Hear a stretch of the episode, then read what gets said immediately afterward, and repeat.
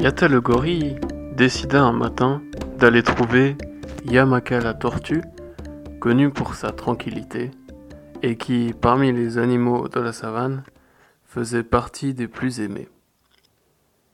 Il voulait aller la trouver, car il cherchait à présent à être davantage aimé de tous les animaux de la savane.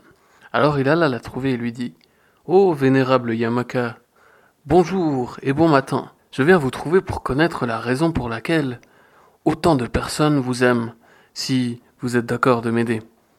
Alors Yamaka lui répondit Jeune Yata, bonjour. Eh bien, vois-tu, je pense que les animaux m'apprécient autant, car je m'abstiens de penser au bien que je fais. Alors Yata lui dit Ah bon, mais comment ça? Je ne vous comprends pas. Et la tortue poursuivit. Oui, Yata. Comme je m'abstiens de penser au bien que je fais.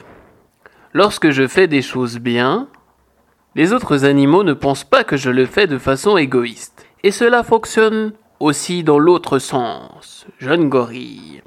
Lorsque je fais des erreurs, étant donné que je m'abstiens de penser à faire bien, les autres animaux ont tendance à faire preuve de davantage de compassion à mon égard, puisqu'ils savent que faire des erreurs fait partie de la vie. Et ainsi, comme je ne cherche pas à forcer le bien, ils ne cherchent pas à forcer le mal.